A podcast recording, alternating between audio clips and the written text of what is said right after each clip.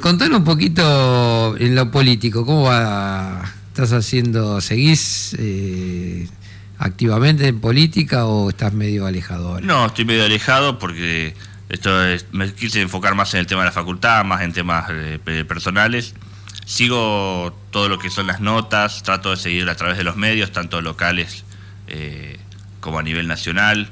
Sigo mucho en las redes a los candidatos que se están moviendo. Mm. Eh, veo muchas dificultades porque es un momento muy difícil de la sociedad.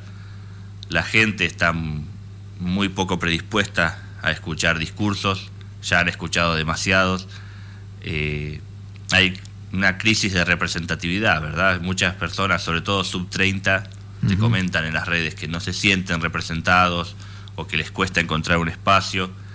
Eh, así que bueno, ahí hay un trabajo por parte de la clase política, sobre todo eh, por ahí de los nuevos representantes, ¿no? No solo los que ya tienen unos cuantos años, por ahí ya tienen su, su nicho o su grupo de personas o un discurso más aceitado, pero aquellos que se sumaron en las últimas campañas creo que van a tener que redoblar esfuerzos también para poder, no, no solo para poder crecer políticamente en la base de votos, sino para encontrar una beta que les permita representar a, esos, esas personas, a esos ciudadanos que hoy por hoy se sienten afuera del discurso político. Claro. Eh, y, vos, vos, lo ves eh, justamente a esa, a esa, mm, a esa franja ¿no? de, jóvenes, ¿no? Eh, ¿Lo ves como peligroso en el sentido, mm, no digo para la democracia, pero para, eh, al, no tener interés por la política, es como que, viste, porque no se involucran. Entonces es un tema, no sé, me parece complicado por ahí, ¿no? Para el país. Sí, eh, precisamente el problema es ese eh, por un lado, la gente que no se quiere involucrar, de todas edades, pero se está viendo más en los sub-30. Y no se quiere involucrar eh, por una u otra razón, porque ya probaron y les fue mal, o porque no encuentran algo que los represente, o simplemente porque la política no les interesa a ningún nivel. Pero hay un problema con eso de un grupo de personas que piensa que porque no le interesa la política o porque no escuchan los discursos, porque no, no se ponen en contacto con ninguna de las aristas de la política, que esta no los va a afectar. Y eso obviamente no pasa. Por más que uno trate de escudarse, la política impacta en todos los ambientes de la vida, porque lo ves cada vez que suben los impuestos, que no podés comprar un remedio que viene de afuera, que no podés importar, eh, hasta algo tan sencillo como comprar un programa videojuego o antivirus o lo que sea que se compra por internet y no lo puedes hacer porque las tarjetas te restringen esa compra. Entonces, eh, el impacto, por más que uno no quiera o no le interese o no se involucre, la política te va a impactar igual. Y hay un grupo que todavía no lo comprendió. Y por otro lado, justamente anoche salió una, una nota muy interesante del Presto en Data 24 que después la reforzó en un, en un vivo de su canal de YouTube, de, que hablaba de, de la otra parte de, de, los jóvenes que, por el contrario, se están radicalizando, están fanatizando mucho con una u otra figura, eh, poniendo a estas figuras políticas en, una, en un pedestal, eh, una mitad de camino entre un semidios y una figura paterna, una cosa que tampoco está buena, porque son los políticos son personas, tienen un trabajo por ahí medio raro, con sus horarios, con sus cosas, con su rosca, con su teje y maneje, pero siguen siendo personas, no está bueno fanatizarse, no está bueno eh, tratar de cambiar uno para moldarse al político de turno, no está bueno llevar las cosas al extremo. Así que yo también esa parte está surgiendo fuerte. Eh, por ahí las redes se ve más en, en uno u el otro sector, por ahí eh, un, a veces se critica al, sector ligado al kirchnerismo o a la cámpora, otros critican al sector por ahí de los liberales, pero en general, más allá del color político, eh, hay que, estaría bueno seguir ideas por ahí, más que personas. Claro. Y esto no es un concepto nuevo, ya lo decía Alfonsín en su discurso de los jóvenes tienen que seguir las ideas de la democracia para mantener viva la antorcha de la misma. O sea, esto no es un tema nuevo en la sociedad, pero cada tanto se va renovando la discusión porque surgen nuevas figuras y esas figuras traen consigo una carga de fanatismo que hay que tratar de manejar. Claro, sí, sí, sí, sí, sí. Este, sí, eso, eh, por eso es que surgen por ahí figuras como, como ¿no? Que dicen que es la, antipolítica. Eh, pero bueno, eh, después vos ves, por ejemplo, hoy se lo está criticando mucho a Milei, ha bajado, mm, empezó a bajar en las encuestas, porque ya se está exponiendo mucho y, y, bueno, hay cosas que se le está criticando. Sí, lo, que le pasó a Milei es lo mismo que le pasa a la mayoría de las personas de la antipolítica o los outsiders o como le quieras decir. El discurso antipolítico solo te puede llevar hasta cierto lugar. Porque a partir de ahí... Empezás a hacer política. No sé si empezás a hacer política, pero ¿qué pasa? Cuando vos querés cambiar las cosas, él siempre dijo que no le gustaba la política, que se metía para intentar cambiar o modificar o incluso destruir el sistema desde adentro. Fue una de las primeras charlas que mm. lo vi con Fantino, que él, decía eso, que no le gusta la política. O sea, se mete porque le parece una, herramienta para modificar la realidad. Algo muy parecido a lo que también dice Spert. Eh, pero ¿qué pasa? Vos tenés un Senado en contra, con el que por ahí podés comulgar con los halcones o con un, algún grupo por alguna ley en particular, pero para los cambios de, fondo que vos realmente querés hacer, llámese eh, ley Expert, eh, Bullrich, eh, el que vos el político que vos quieras, tarde o temprano vas a necesitar, eh, para ser electo vas a necesitar una estructura, fiscales, abogados, sellos, cuestiones legales del aparato burocrático que si no los tenés se hace muy cuesta arriba. Y una vez adentro, como está mi ley ahora, creo que está solo él con, eh, con, esta, esta, persona, Vicky, eh, no me acuerdo el apellido de Victoria, que es la persona que también tuvo un, discurso fuerte con los derechos humanos y la, defensa de las víctimas de la dictadura, ¿verdad? Eh, Vicky Villarroel puede ser. Sí, bueno. Entonces, ¿qué pasa? Son ellos dos y para sacar una ley en una diputada son 230 Vico, tenés que tener 133 para el quórum y, ellos son dos. Entonces, vos querés sacar una ley, querés derogar la ley de alquileres, querés hacer eh, una ley eh, en contra del cepo, querés tener distintas eh, voluntades de cambio, pero al momento de votar, la falta de números te choca, te choca con la realidad. Y esto pasa en todos los estratos. Es una, una forma en que el sistema se defiende a sí mismo de, muchas cosas, de, para bien y para mal, porque también hay cosas que por ahí si salieran de un día para el otro serían muy apresuradas y después tienen eh, un impacto negativo, como puede ser en mil ejemplos. Lo mismo puede, pasa a nivel local, vos tenés un consejo deliberante con una mayoría simple y las veces que necesitas mayoría calificada tenés que hablar con la oposición y cuando no lo lograste quedas afuera y el, y el, expediente o el proyecto, por más bueno que sea, va archivo. Exactamente. Eh, entonces, bueno, hay un tema con, con la política que, para cambiarlo necesitas un, un, número que si no lo tenés es muy difícil. Sí, sí, y ese número lleva tiempo. O sea, necesitas varias elecciones para ganarlo, necesitas hacer voluntades con la gente que está dentro. O sea, es muy difícil cambiarlo de, un año para otro. Necesitas todo un cambio. Y, también, y también necesitas el cambio de la sociedad. Que eso es el otro tema. La sociedad, los cambios, yo siempre digo que los cambios son de abajo hacia arriba. Cuando la base de la sociedad, la mayoría de la pirámide cambia, ahí surgen los, de forma espontánea los liderazgos para representar ese cambio. Y hoy por hoy la mayoría de la sociedad eh, no, no sé si la veo dispuesta a cambiar, porque todavía está con este tema de las últimas elecciones presidenciales donde no quiso cambiar, quiso volver al pasado. Después podemos discutir si esto, sí, sí, sí.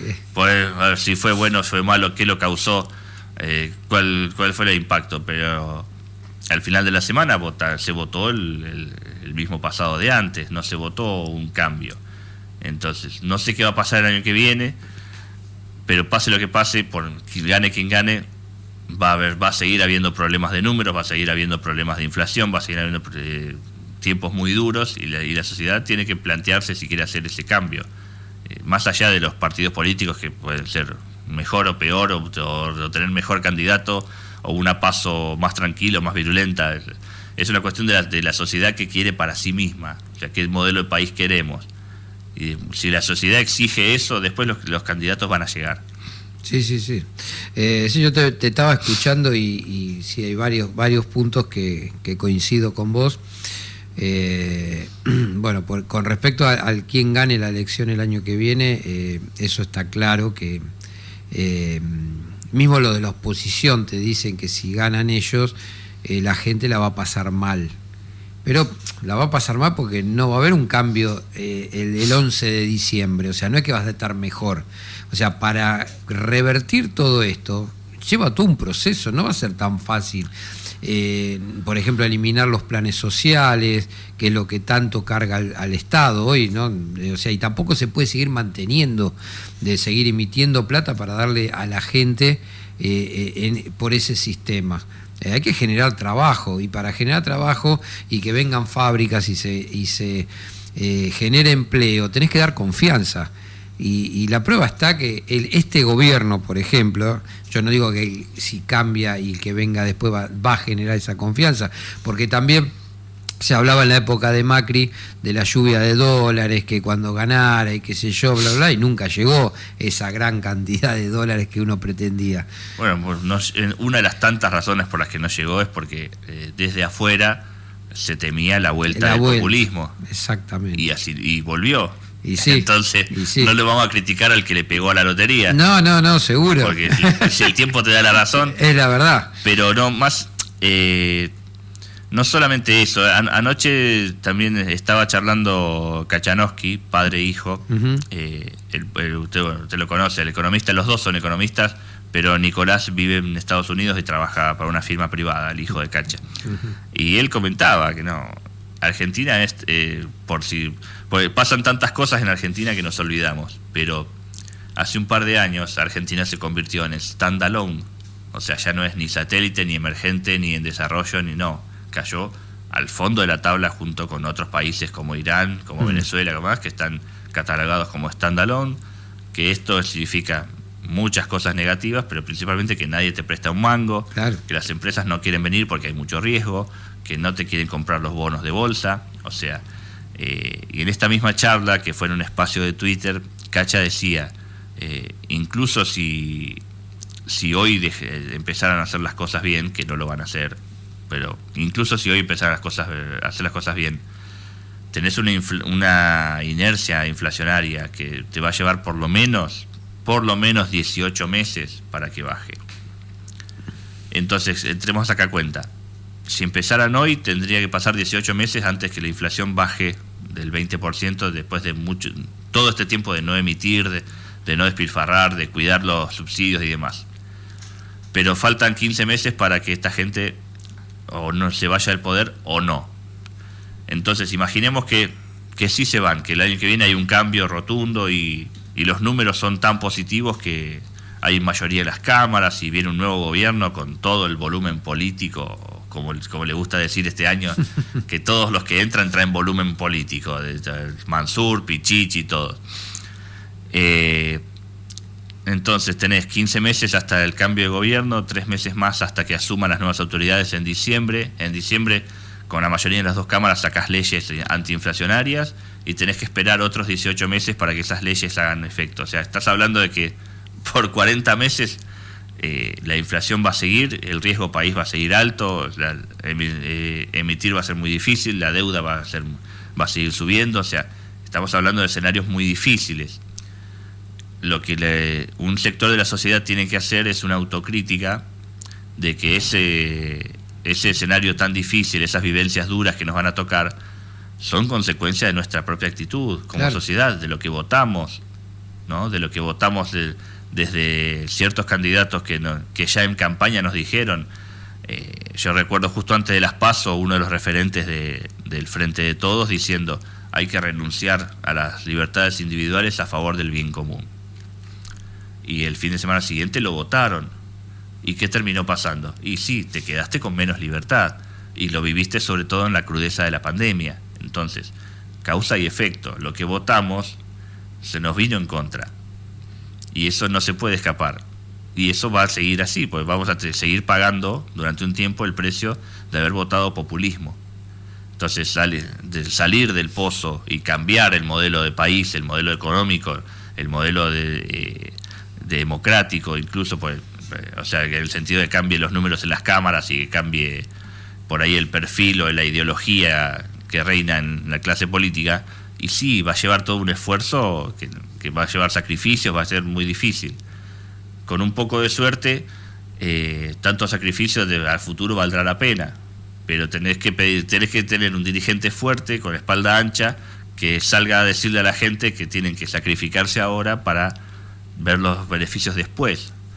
Y yo no, no sé de vuelta, no sé cómo van a hacer, porque es la gente ha sacrificado mucho.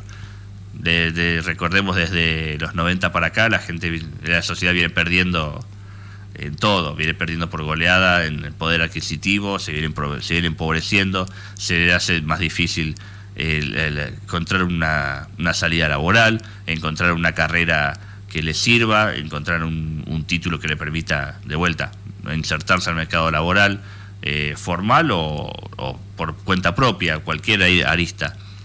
Entonces, ahí hay que empezar a, exigir respetuosamente a los candidatos que, se quieran postular que no zaraceen y que digan exactamente qué piensan hacer para salir del pozo. Sí, y que lo hagan, ¿no? O sea, que planteen un, un o sea, pongan un norte y que, vayan hacia ahí, que después no cambien, ¿no? O sea, eh, sea duro, o sea, que no te mientan, o sea, que te digan, este es mi, este es mi, plan económico, mi plan de salud, mi plan de, educación, de, o sea, que te digan realmente qué es cuál es el plan. Y bueno, pero con la verdad, no, porque no que te mientan para ganar un voto. Sí, es un ida y eh, vuelta. Primero los, los, candidatos que te ofrezcan, que te ofrezcan su, su proyecto de país, de, municipio, de provincia, eh, y después la sociedad que los acompañe no solo el domingo de la elección, que es muy importante si queremos ver el cambio, pero luego en el día a día. O sea, si un candidato propone eh, una salida con los dólares del campo, bueno, entonces la sociedad que lo vota en, algún porcentaje después tiene que estar dispuesta a trabajar en el campo o, a estudiar una carrera relacionada al campo o relacionada a los animales o a la genética o a la biología o etcétera o, al, o incluso lo que están faltando gente dedicada a la meteorología, gente dedicada a la oceanografía, gente dedicada a la piscicultura, o sea, faltan un montón de profesionales en Argentina. Bueno, ¿qué vamos a hacer? ¿Les vamos a dar becas? ¿Los vamos a formar acá? ¿Los vamos a traer de afuera? Eh, porque traer una fábrica y que después esa fábrica no pueda sacar lo que X produzca o manufacture o lo que sea, porque no tiene caminos, porque no tiene tren, porque no tiene gente, mano de obra calificada o gente que, transporte. Eh, anoche mismo vimos, estamos esperando confirmación, pero creo que ya está más o menos confirmado, este camionero que eh, también llamado Guillermo, que se mató por pasar un piquete. O sea, estamos en un momento donde no, estamos peleando pobres contra pobres. Sí, sí, sí. Entonces, traer, traer cualquier cosa, eh, fábrica, empacadora, ensambladora, lo que sea, para generar puestos de trabajo eh, y que después pase como pasa con muchas cosechas que se pudren porque no, no encuentran mano de obra, porque no, no pueden sacarla por los caminos, porque no tienen tren, porque no tienen frigoríficos, porque no pueden importar las partes para los tractores y es muy difícil. O sea, por eso el, cambio tiene que ser, pero monumental. Tiene y, el, cambio para mí tiene que ser de abajo hacia arriba. Si la sociedad no tiene que decidir cambiar. Después el quien esté administrando eh, el Estado es, me parece que está en segundo plano. Sí. Eh, yo, yo, yo creo que sí.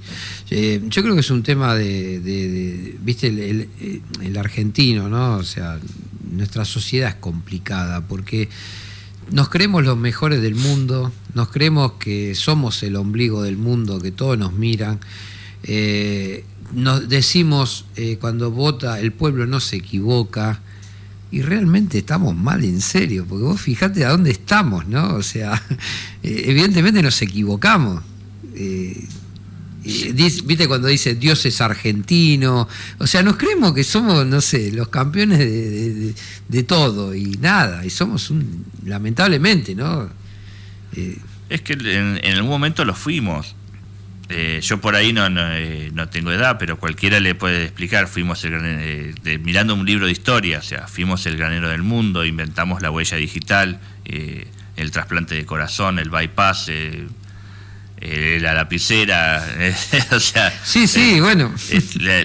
una, antes de que el, el CONICET se, se viera por ahí con ideologizado, también tenía investigaciones genéticas respecto a cosechas, o sea, el Estado argentino está a favor de, las semillas transgénicas, eh, de la biotecnología, de las cosechas modernas que resisten distintos tipos de plagas, de suelos, de climas, de todo eh, hay científicos argentinos trabajando en el exterior en fabricar carne sin necesidad de criarla eh, en ganado, sino de fabricarla en laboratorio, que es con la menor emisión de carbono, de capturar carbono de la atmósfera, de, tratar de mejorar el efecto invernadero, de mejorar los cultivos hidropónicos.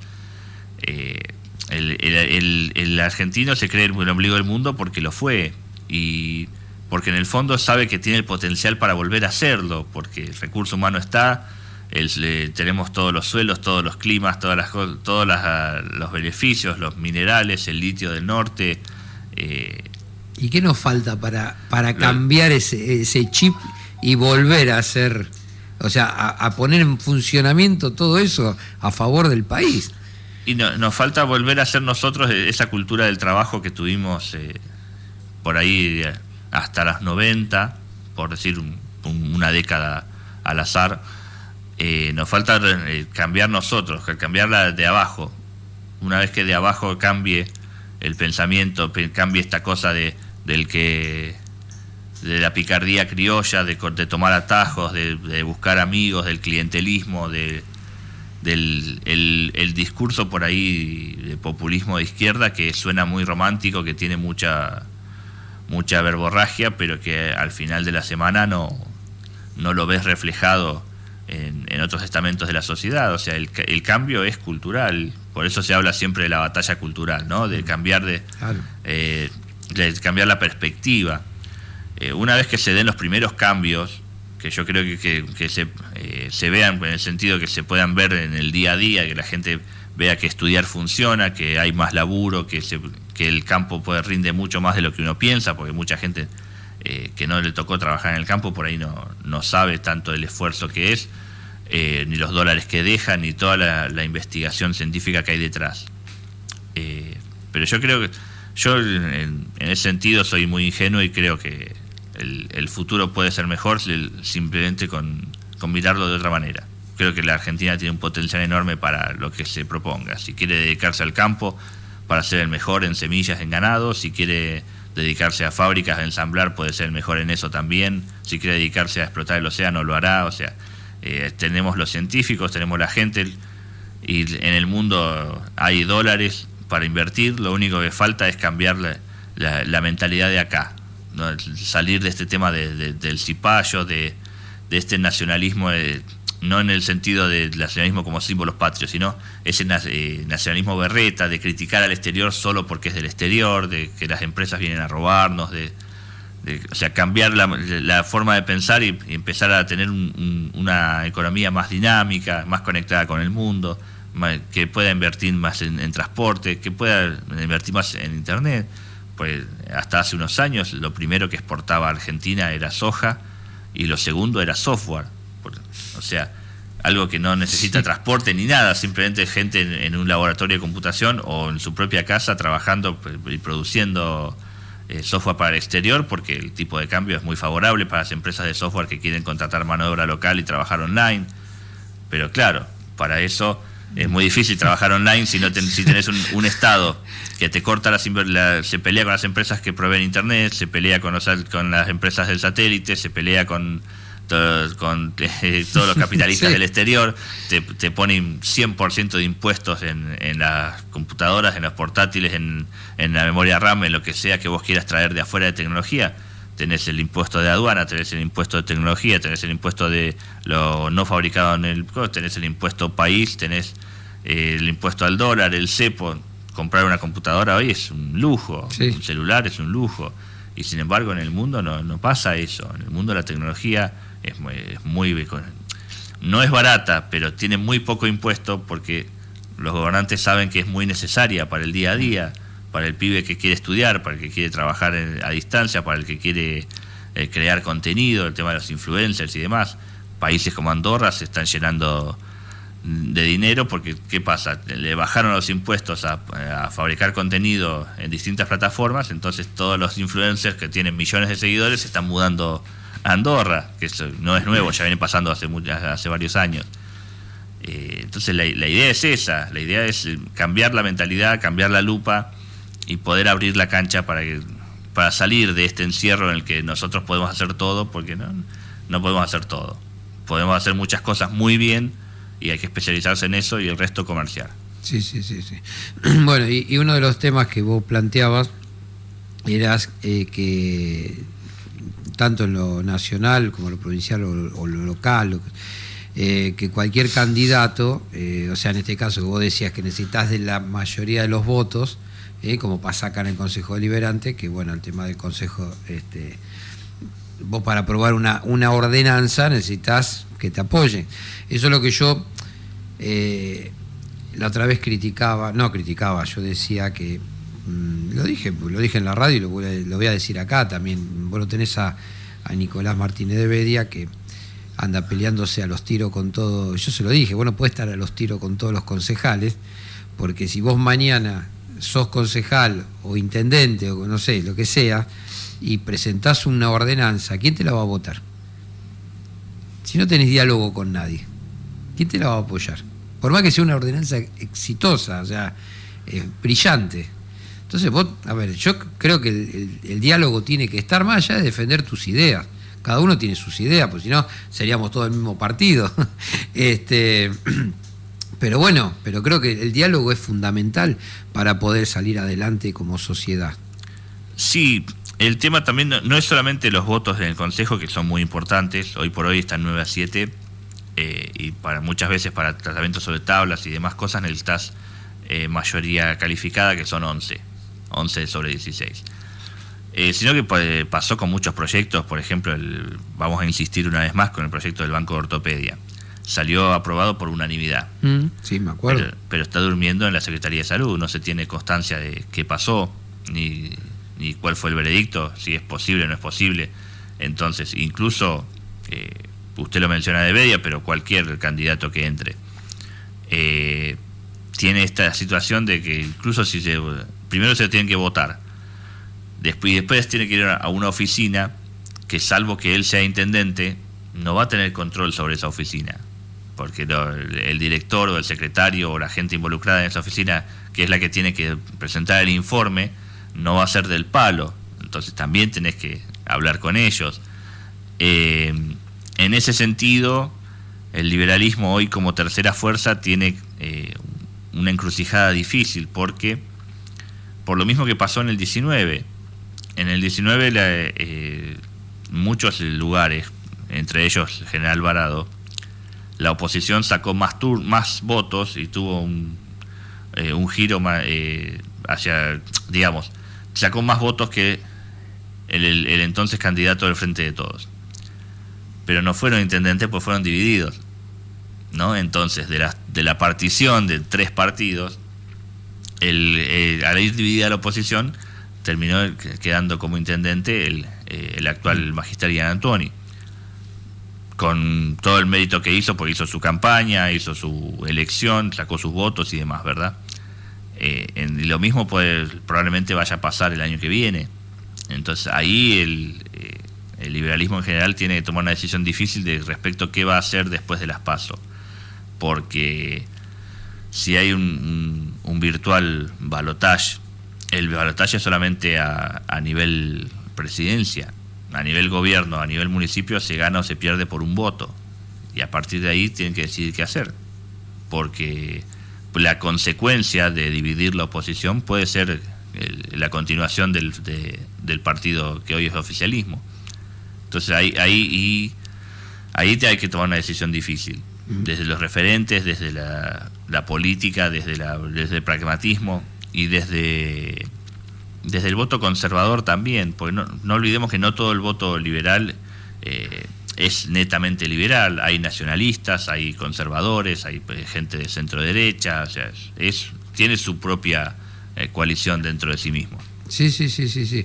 Y bueno, y bueno, yo no sé si por ahí vos no, mm, o sea, yo estoy enterado, pues estoy más adentro, digamos, viendo. Eh, este, por ejemplo, hay mucha bronca. Por eso te digo, no sé qué va a pasar con, los liberales, no sé qué va a pasar con Milei y todo eso, porque hay mucha bronca entre los liberales y Milei también, porque eh, el, entorno de Milei o sea, Milei, digamos, em, delegó en su hermana y en eh, Kikuchi, que es un armado, que estaba con caballo. Conozco, conozco. Eh, bueno, eh, el armado. ¿Y qué pasó? Por ejemplo, en Tucumán, no sé si escuchaste, que arregla con Bussi, dejando de lado a los liberales que lo apoyaron, que lo vienen trabajando y todo eso, lo deja de lado, apoya a Bussi, que Bussi, junto al Perovich, en su momento le dio a Néstor Kirchner y a Cristina Kirchner el voto necesario en el Senado por la ley de medios. Tal cual. Entonces, vos lees todo eso y vos decís, ¿y no estás jugando para el kirchnerismo? mucha gente lo critica por eso, pues la consecuencia de dividir eh, el voto opositor es funcionar al kirchnerismo en última instancia. Lo cual no quiere decir que, que ley o su entorno lo hagan a propósito, o quizás sí, eso es un tema que lo sabrá su entorno pero la consecuencia de ir divididos la oposición es que el peronismo se mantenga junto y gane. Es una de las consecuencias del voto. Es algo que tendrá que pensar los liberales como, como espacio. el, ciudadano que vota liberalismo también lo tendrá que, pensar en su momento, sobre todo después de las pasos, de vuelta. Porque una hasta las pasos todos tienen chances de competir.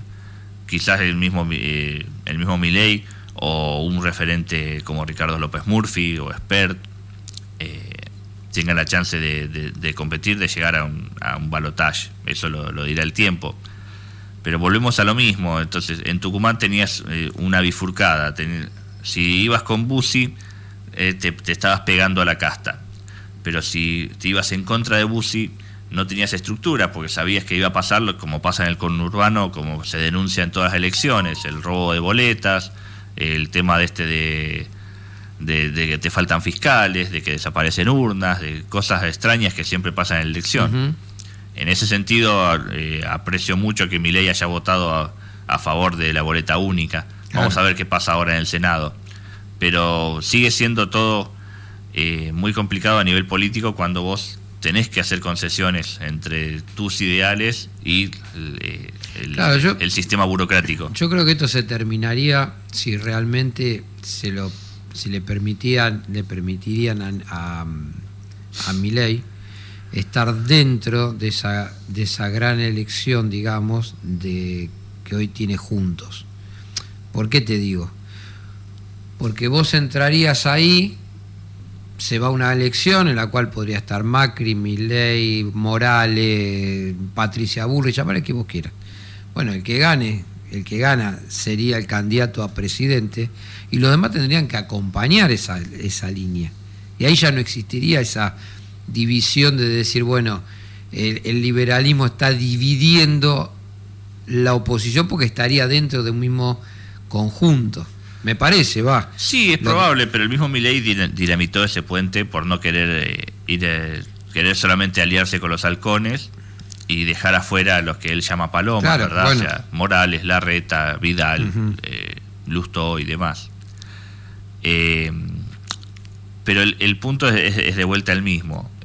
el mismo. También los liberales no son todos iguales. Hay, está el liberal clásico, está el liberal más anarquista, más conservador. Eh, no todos le, son ah, seguidores de la misma escuela. Eh, Milei siempre se declaró a favor de la escuela austríaca. Eh, no, esa no es la única escuela liberal, está la escuela de Manchester, la escuela de Friburgo en Alemania.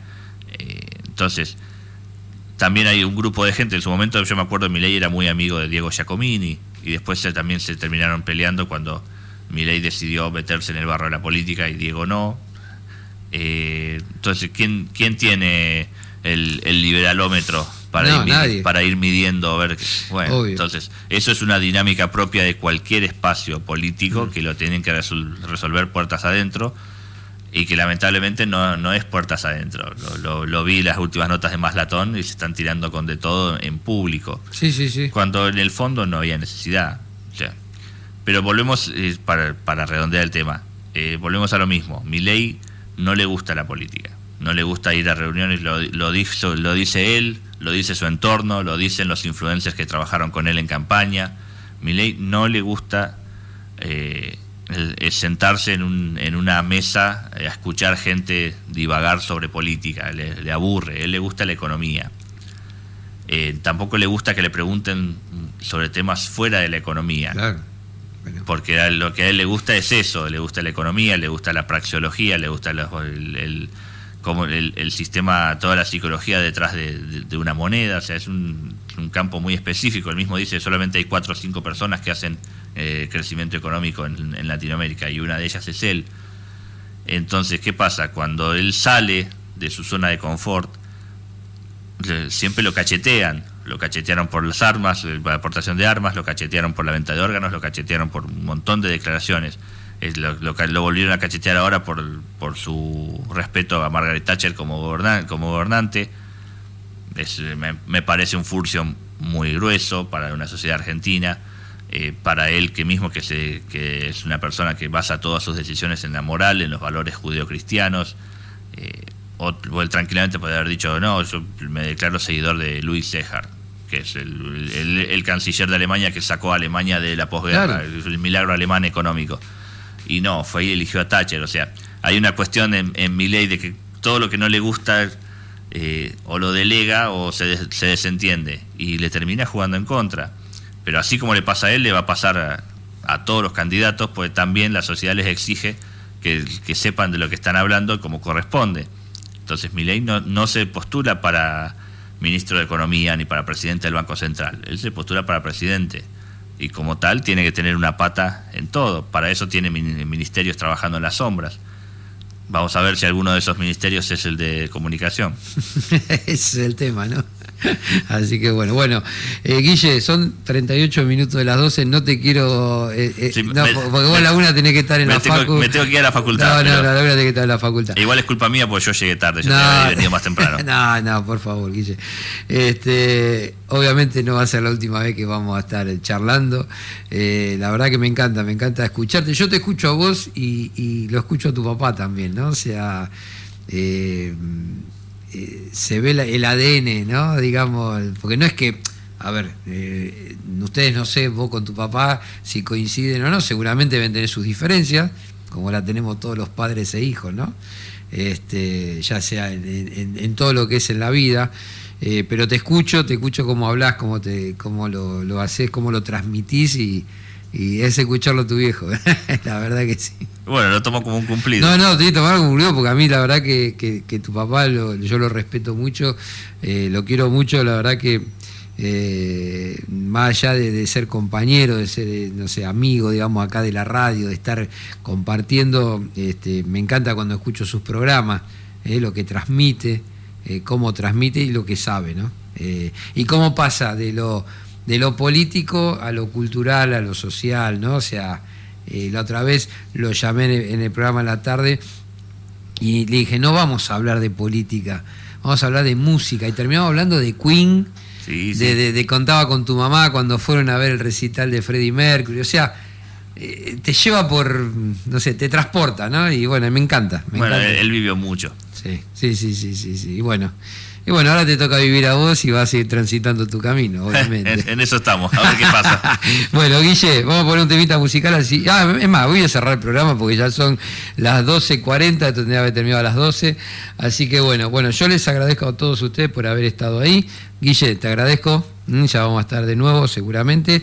Y bueno, quédense en la radio, eh, quédense con este, hoy a las 4 de la tarde tenés el programa de, del gallego Edgardo San Juan, eh, con Enredados, que es un programón como nos tiene acostumbrado el gallego. Así que bueno, eh, nos estamos viendo mañana, escuchando mañana. Eh, yo te voy a estar, este, vos espero que me estés escuchando.